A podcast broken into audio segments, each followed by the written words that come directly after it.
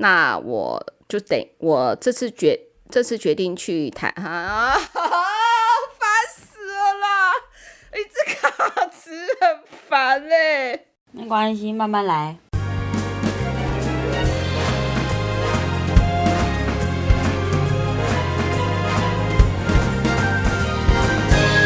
顺不顺没关系，我是二五得十的大姐，我是婷婷。现在是十月九号的晚上十点二十分。那婷婷特别呢，从东京，她本来在东京玩，然后赶回京都跟我录音。那婷婷，你要不要先分享一下你去东京玩什么呢？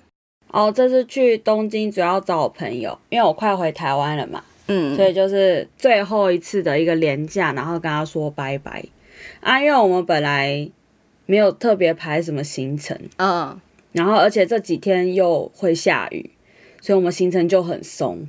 然后原本台北也下雨，东京也下雨，是不是？对啊，就礼拜天跟礼拜一有下雨，嗯嗯嗯，蛮烦的。原本想说要不要去哈利波特园区，不是哈利波特园区，哈利波特的那个影城，嗯，票都被买完了嘛，对不对？因为最近外国观光客很多啊，有中国人的那个十一连假，还有台湾人的中华民国国庆，嗯嗯，连假就是讲。中文的那个人的密度就是急剧攀升，通常讲中文人都会很容易很爱爆买，嗯，对，所以就没票去。然后我们就想说，哎，那我们要不要去横滨看钢弹？嗯嗯，东京有两座钢弹嘛，嗯、一个在台场，一个在横滨。嗯，那横滨那个是会动的，嗯，实现大家想要开那个人形机器人的一大梦想的第一步。嗯。然后我们还有特地买票上去到那个，嗯，钢弹的头，嗯，的旁的那个高度去近距离看它。它、嗯、因为就看侧面跟看后面，嗯，所以其实它动的时候一场是十分钟，嗯，所以你大概只有大概前两分钟的时候你会很兴奋，说哇它好近，然后它就往前动了，然后后面你什么都看不到，因为它举手啊举脚啊你都看不到。你只看到他那个头，对对对，然后我们就要等十分钟，再等他退回来，所以就觉得那有点浪费钱。但是你可以近距离看到他坐在巨人的肩膀上，你可能刚开始很兴奋，可以看到巨人的表情，但是如果巨人走的话，你就看不到他的手跟脚怎么动的感觉了。对，因为我们有个玻璃罩啊，啊，所以就不用去，不用花那个钱去看。对。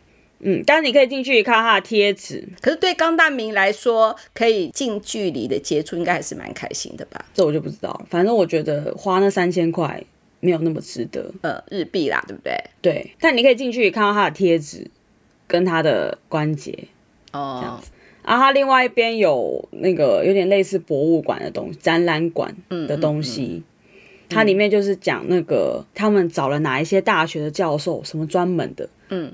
什么专业的，然后来设计这个钢弹，然后让它真的能动，然后还有跟哪一个企业合作投资哦，然后投资制作零特别这个为了这个钢弹做的零件，就是会有一些重工业机械的那些公司，嗯，会来赞助，然后就用他们的材料这样去做钢弹的零件跟关节，然后他们是怎么样去设计，它要怎么动。要怎么样把它推出来呀、啊？然后要用多少？他们是用什么原理什么什么的？然后就觉得蛮酷的。那个那个展览馆就还不错。然后就他，而且他们把每个教授都拍的很帅。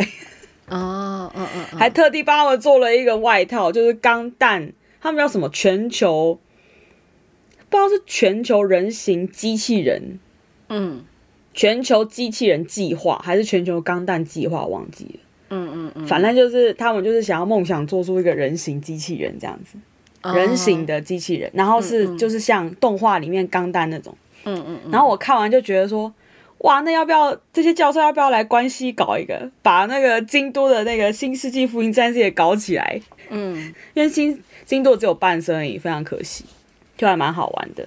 那为什么婷婷从东京赶回京都那么晚了以后，我们还要录音呢？就是因为呢，我要准备四级的存档。这四级的存档主要是说我这次跟婷婷的爸爸一起来京都接婷婷回台湾嘛，哈。早就要那个准备这四级的存档，但是我没有想到，除了四级的存档，还有我必须要把这十四天的工作先完成，就等于说是十四天加四级，整个嘎在一起就来不及了。那为了顺利出国，当然还是以工作为重，先把这个东西弄好了嘛。那接下来就要准备这四级的内容。那我就想说，我要一下跟婷婷在今天就把事情内容录完，还真的不知道讲什么。那我后来突然就想到是说，嗯，那我之前不是说了好几次，我的梦想就是要写剧本吗？那我就先从说故事好了。现在的剧好像越来越喜欢，就是让。就不是什么东西都要告诉，比如观众或者读者，然后更需要有大家能够，比如观众跟读者能够反思的。就像我们之前有讨论过怪物嘛，我第一次不是跟你讲说我看不懂吗？嗯，就是我还是希望，就是说剧本或者是整个故事，就是会有一个很明确的 ending，或很明确的解释清楚每一个段落跟细节。但是我现在后来也学着是说。对，好，好像我应该就是不管看什么东西，因为本来一件事情就有不同的想法嘛，一个故事应该也让就是我们的读者好，或者是观众会有不不一样的那个心情或不一样的感想，这才是这个剧本厉害的地方。那刚才说过嘛，我想要学剧本，那就先从讲故事开始好了，嗯、就也是一种练习嘛。对，哎我发现哈，就是我以前啊，就是就是发生的人事物，我现在想起来。好像感受不一样。这个要讲一个故事之前，我就不要先你呀、啊、我啊他啊。以前就是因为这样你我他这样讲的不清不楚，那我讲我，而且这都是一些真实事件的故事的话，那我就直接就讲我就好了。只是我会把当事者为他们取的一些假名好了，来代表这个故事的角色。我在讲第一个故事，就想到是说，因为。呃，婷婷曾经讲过说，看剧不是什么三幕剧啊，就会有一些人物跟那个什么人设嘛，哈。那我最决定在讲这个四个故事的时候，就想说，哎，我要把这几个故事的角色人设要先介绍一下嘛。哎，其实职场人设跟故事人设是不一样的。我们在生活当中碰到很多人事物，那就是故事的人设嘛，所以我就会说，哎，这个人是比较正义的，这个人比较喜欢是说人坏话的，这个人比较是急性子的，或是这些人是不安好心职场人设又不一样哦，因为每个人在这个工作上面有不同的目标，会不同的想法，会跟他的职位职称会有关系的。好，那我们也不用这么复杂。我以后会慢慢带出来，是说，哎，这个这个人在职场，他这样的人就是代表了什么，或者是说他在我的故事里面，他就扮演着什么，我就以讲故事的方式，就很自然讲给大家听。嗯，也让大家想一想，说靠近你自己身边，或是你跟这些人正在进行式的故事，那你有什么要防着人家，或是你觉得你自己可以扮演什么样的角色？好。那我讲第一个故事，主角一个叫做艾米丽姐。那艾米丽姐是谁呢？她其实是大姐部门底下一个业绩很棒的主管，她是个女生，很强哦。好，应该是说在大姐这个部门有两大，下面有两大主管，她的业绩应该就是最好的。好，最好的，而且她的客户也蛮多的，这样子，然后各式各样的都有。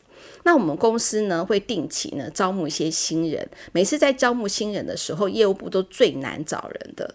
每次哈、啊，就是履历就是业务部没几封，然后其他的就特别多，比如说创意部的一定特别多，或些呃行政事务的人也会蛮多。那每次业务都是只有两三封这样子。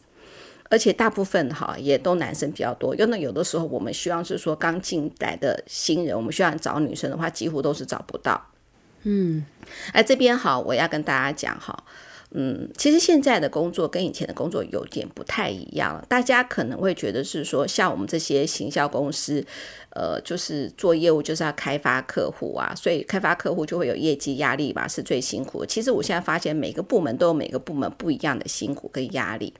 那其实我觉得，呃，业务部其实是专案负责人，他除了开发业务之外，从从中的一些沟通啊、联系呀，或者是进度控管啊，可以学到的东西真的还蛮多，是一个很有成就感的工作。所以其实我觉得，嗯、就是也是跟我们真爱讲了，如果你在换工作的话，其实你可以不要看到业务或是这个工作就先排斥，你可以先了解他这个业务工作是做什么的。诶，甚至有些公司的业务，他其实是不用开发客户哦，他要做的是后面，就是因为他客户都是已经可能就是呃，就是已经既定的签约，他只是需要一个后面维护的人，他也在也叫业务诶，搞不好你就错失一些很好的工作机会。好。那回复到这个故事，那个艾米丽姐嘛，刚好呢，就是业务部没有办法一次招募那么多，就是刚好一男一女。那我觉得一个男生一个女生，那我就想说，好，那就是不同的主管要带他们这样子。那因为刚好就是一对一嘛，那以前都是如果说有很多位的话，就是不同的主管带。那现在就是一个对一个的话，大姐就想说，诶，那我们就干脆这样，就变成两人一组好了。对不对？就男生跟男生，那女生跟女生啊，因为女生，我因为我们呃讲话最长的就是要很多沟通嘛。因为我觉得女生的遣词遣词用字又跟男生有点不一样。既然是说要一对一的带的话，我就希望说呃女生带女生，男生带男生这样，让女生怎么说的就可以学他，好像还蛮不错。嗯，那因为我刚才说的嘛，招募新人其实。比较辛苦，有的时候呢，我们就会因为就是没有人，我们想说啊，这个就是。一开始面试的时候呢，我们觉得诶不是非常的好，但是我觉得是说，因为他可能有其他考量因素，我们就想说好，就先让他试试看，带带看。因为有的时候你有，真的有时候面试人也真是碰运气，有时候你觉得他面试很会面，就进来的时候很雷。那有的时候你觉得还好啊，其实他诶非常的优秀，也会有这种这种情况常常会发生。嗯、那这个新人的名字叫做小兰。嗯，那小兰在 interview 的时候呢，其实艾米丽姐的其实不是很看好这个小兰，她就觉得这个小兰呢，感觉就是，嗯，社交能力应该是比较差的。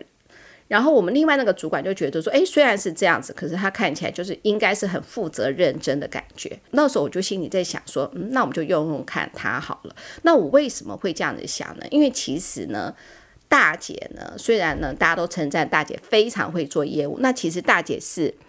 社交能力比较低的，那为什么我这样讲？其实是有原因的。所谓社交能力低，我没有办法，就是说，呃，就是比如说我到一个人群里面，就很自然的跟大家聊天。比如说，哎，我觉得你的耳环很好看啊，或者是说，哎，我觉得你今天穿的衣服啊，就是这个设计很特别。像这种，就是就是闲聊，一开始就看对方那种闲聊的话，大姐比较讲不出来，我比较。就是我自己先准备好一个提案，跟客户面对的有一个剧本，我都可以先设计好了。我觉得这样子会比较好。甚至我会跟客户大概要跟他讲什么，比如说我会举例说，哎，那你知道是说最近有上一个呃，在电视有播一个新闻啊，其实这个新闻呢，就我们可以利用这个新闻做怎么样的一个操作啊，什么啊，这些都是也是聊天的内容，都是我先想好的，而且绝对是跟我要提案的内容有关的。也就是说，这种。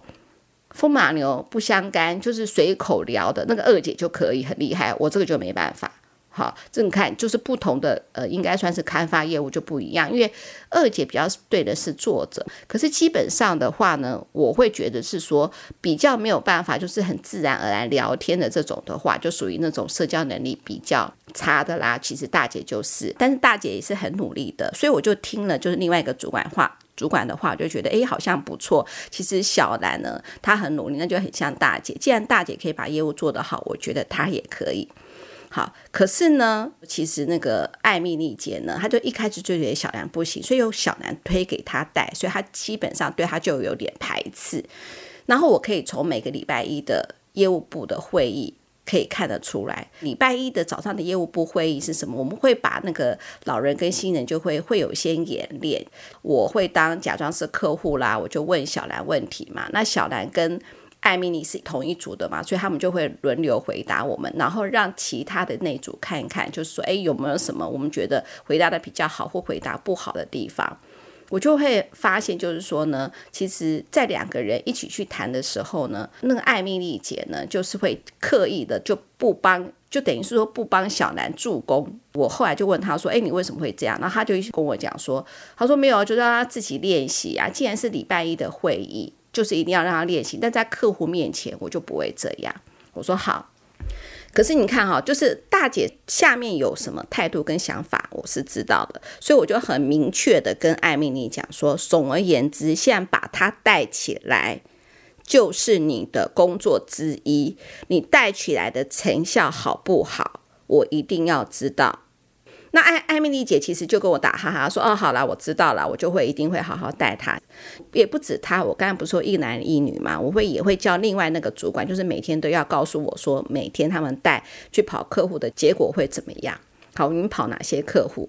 其实哈，我们当主管就是这样子哈，因为我哈有的时候对下面有一些的要求或什么的，其实。在我以前，我做这个主管的时候，都不觉得是说我这样子做，其实是要让下面的人就是做不下去。我反而会认为是说，只要你照着我这些方法去练功，那你就会做得很好。在我心里头总是会这样子想的嘛。所以呢，我就会说，哎，我要基本上你们要做到哪些东西，然后主管去带。那我很明确的两个目标已经定出来嘛。第一个就是你每天都要带他跑客户，跑什么客户要跟我讲。第二个就是说呢，他联络哪些客户的一些名单，那个数量也要高。告诉我，我想说这样子的话，基本大方向就有了，新人这样做就好了。可是我不知道是说这个艾米丽很厉害哦，她就一直很不喜欢这个小兰。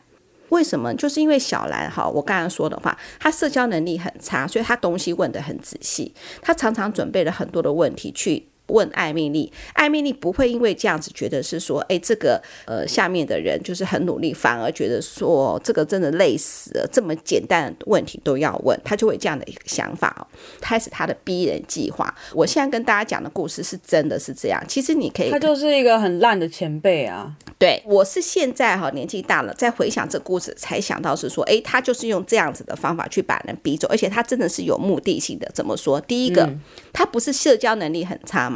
好，他要让别人让这个我要带这个人自然而然的，就是毁灭他的所有的信心，让他自己提出辞呈，然后就不会再来烦他了。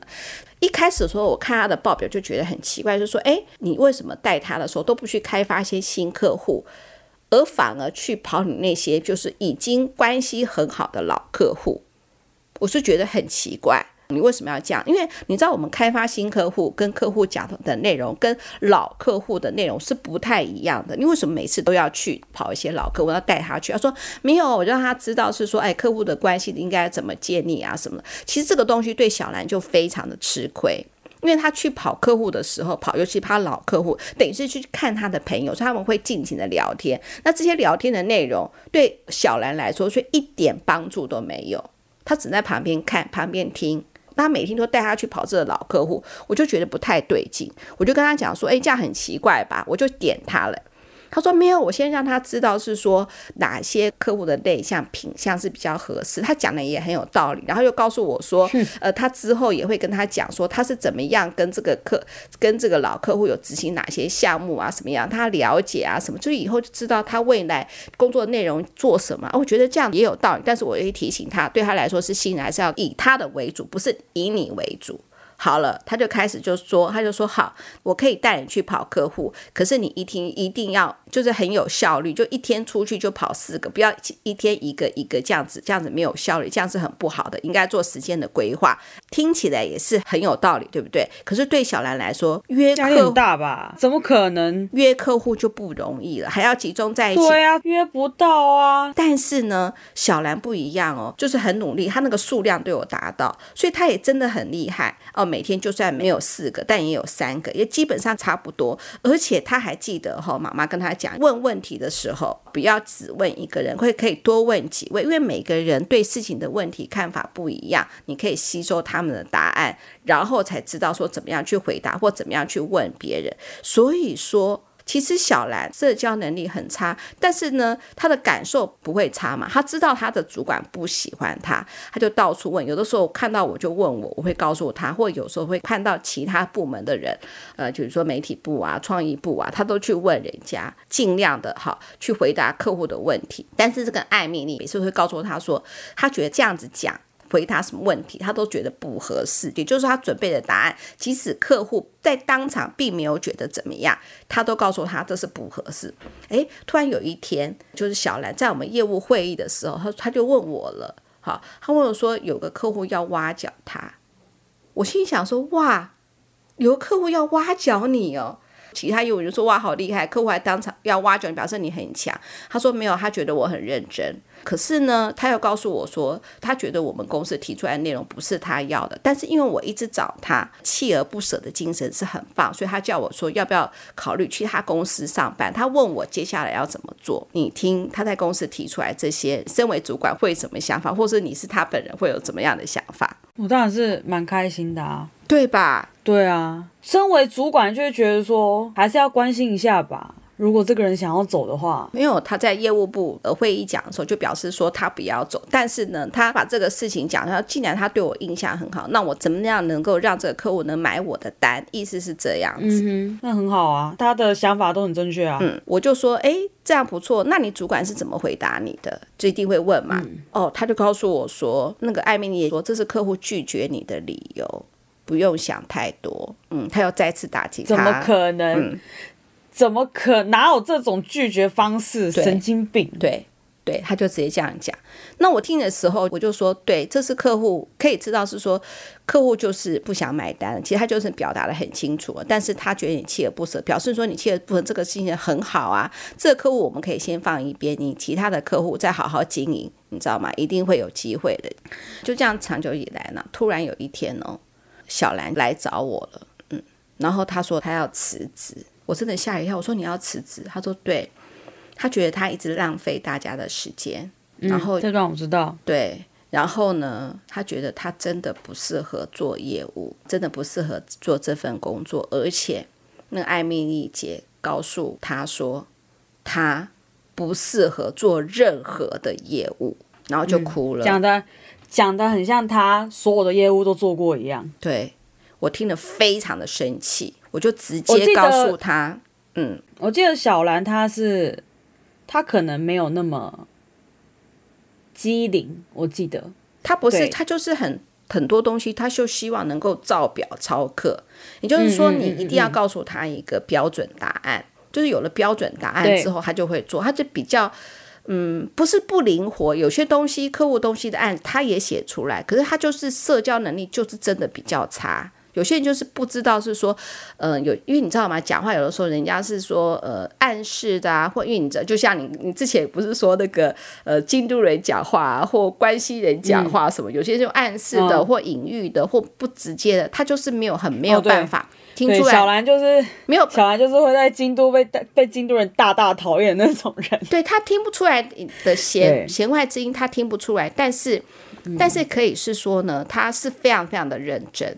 嗯，对啊，那其实在这段时间他非常努力的时候，其实我大概也知道是说他不适合做这个比较需要，嗯，就是跟客户互动的一个工作，但是不代表是说他不适合做所有的业务。所以妈妈当场非常生气，我直接告诉他说：“小兰，她的优点是什么？”嗯嗯，第一个我说你非常有责任感。公司只要是说，比如说有些名列的一些我们公司可以服务的项目什么的，你记得非常清楚，嗯嗯，而且呢，你非常的勤快。业务是一个治愈的工作，所以你一天打二十个、二十一个、二十二个，都是你自己决定的。你可以把自己标准定得很高，你很勤快，你怎么会不适合做业务？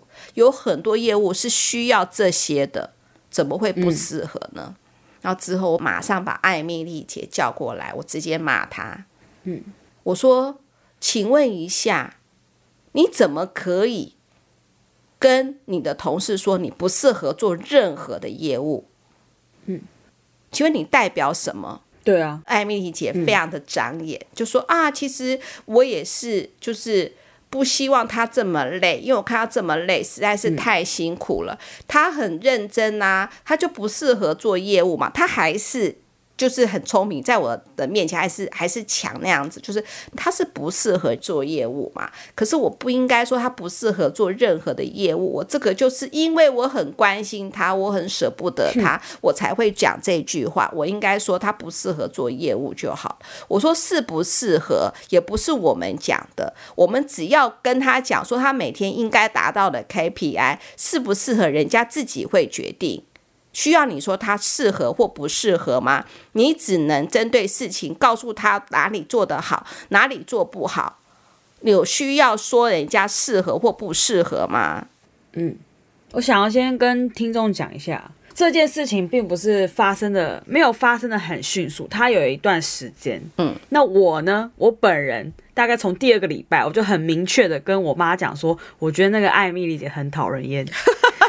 对，对，我觉得他就是一个很没有水准的人，不是没有水准，他就是你看他的说话技巧都是很精确的人。嗯，你看他他知道你要骂他了。他虽然心里不爽，但他会先说他哪里做错了。嗯，对，他很会讲话。然后，对，他很会讲，因为你在跟我讲，你在跟我叙述这件过程中，我从大概从第二个礼拜，我就说我很讨厌艾米丽这个人，我非常讨厌。而且，因为我那时候会常常去你公司嘛，那个你有时候下课的时候会去找我嘛，然后一起我们会一起回家。那因为他中间然后一起吃饭的时候，我就不用自己付钱。我就不用花我的零用钱吃饭，对对。然后呢，也是因为呢，我就是中间看到一直盯他，我就很不爽，所以我以后有的时候也会跟婷婷讲这样子。对，而且为什么我会还有一个很不喜欢他的是，我去我妈公司，因为但是因为我妈公司她底下的人其实也都是年轻的，因为就是要很有业务，要很有年轻活力的感觉嘛。嗯，所以其实跟我年纪不会差太多。嗯。所以能跟我变得好朋友的，就是那，就是会跟我变得好朋友，那就是一个很自然而然的感觉。嗯，但是只有艾米丽是，她每一次只要看到我，她都会主动跟我打招呼，眨眼就这个就是她这个就是很明显的，就是他知道我是谁的女儿。嗯，对啦，对，嗯、所以我从很早开始我就跟他说我很讨厌这个人，然后你那时候还是说没有啊，他能力很好啊，对不对啊？他就是要。他要带新人啊，公司需要这种人啊，什么什么什么，我就说有一天你真的是你你你会把他气到烂掉。对，对我那时候很，可是因为我我我还我那时候年纪还很小，所以我没有办法很明确的说出来他哪里不对劲，我只能用我的动物的直觉跟我妈说，我觉得这个人不妙，我讨厌这个人喽。这样子，对对，然后最后让我舍不得的是。因为其他同事跑来找我了，他已经离职了，嗯、他还送，嗯、他还写一个卡片给其他的同事，他认为在这段时间有帮助他的人，他谢谢他们，只是他觉得他工作没有做好，没有办法给其他这些帮助他们的人一些回馈，让同事看到这个信，照、嗯、差点吓吓傻，马上跟我讲说，希望他不要这样子，然后呢，也非常舍不得他。嗯嗯，真的，他就是被逼走的啊。嗯，他就是有计划的在摧毁这个人的自信心，就是一个非常烂的人。真的，其实我是要，嗯、我今天我要讲这个故事啊，就就是要告诉我们听众，就是你可能会碰到一个烂主管，这个烂主管不管他是自私也好，看你不顺眼了。也好，或者是说呢，像艾米丽姐，很明显就是说呢，她不想把自己的时间浪费在任何一个没办法为她加分的人。她是不是碰到新人都是这样？也没有。如果她带的新人那个是一个大正妹，她也可以把这个大正妹带在带在她身身边当花瓶的作用的时候，她其实也是会很开心的。对，她就是很严重的。利己主义的人，对利己主义的人，好，啊、那不管你会碰到怎么样的人，好，不管是说，哎，你不知道做什么事情，好，不知道为什么会得到这样的对待，你一定要记得一件事情，就是说，第一个，这不过是一份工作而已，工作只有这个工作适不适合你，反过来哦，是工这个工作适不适合你，而不是说你是不是要为了。不顾一切去配合那个工作，绝对不会是这样子的。是你选工作，这个工作适不适合你？因为你看哦，你一天八个，一天二十四小时，要八个小时的工作，是你觉得这个工作你喜不喜欢？这个工作让你是不是让你觉得这个工作让你觉得很热、很有热情、很有成就感？是你来评估这个工作。啊，当然了，其实说为了要达到这些，自己还是要做一些努力，而不是是说我呃就什么都不准备就过去。大姐绝对不是这个意思，因为你这对这份工作有热情，所以你愿意全力以赴，全力以赴就要得到应该有的回馈。可是当你碰到一些小人，或者碰到一些坏人、坏主管的时候，不要因为这样否定自己。到这么多年了，我还是记得那个小兰就觉得低着头，觉得自己一无是处。她离职是对不起公司那个样子，我真的很舍不得，真的大可不必，真的。嗯。后来你知道吗？小兰也做得很好啊。她后来好像是做一个好像销售课程的工作，嗯、我觉得就很适合她、啊。嗯，你说对不对？嗯、就是学生已经有一个很明确的目的，我就是要来你这边。好，就是上课了嘛，那你就要很清楚把这些课程解释好、弄好，做很好的客服，这也是种业务啊，他做的也很好啊，嗯，对不对？那之后搞不好他又做其他的工作，我不清楚，因为后来就没有联络。但是你不觉得每一个人都有每一个人的优点呐？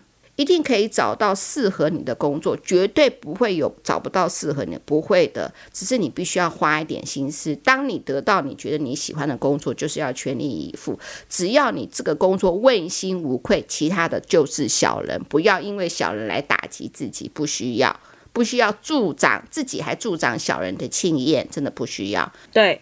好，今天呢，我们要讲，说好要讲四个故事嘛。这个故事不管你是听先听第一则，先听第二则，先听第三则、第四则，这都没有，就是先后顺序，因为每个都是独立的。好，那我也希望就是说呢，我讲一个故事，也希望听众就是来信分享你的故事啊，婷婷我们是不是今天接到了听众小圆的来信。对这个来信的话，我会跟二姐一起回，那还来不及，在十月份做，我们决定在十一月份上架。所以说呢，接下来我就要停停停啊。好，如果你喜欢这集的节目的话，欢迎一定要按赞、订阅、分享出去，让更多的朋友知道我们。然后也欢迎大家寄信给我们，让我们回答你的烦恼。对，好，然后要记得听二五得十哦。刚才大姐讲了，还有好多故事没说给你们听呢。好，二我得十，顺不顺没关系。拜拜，拜拜。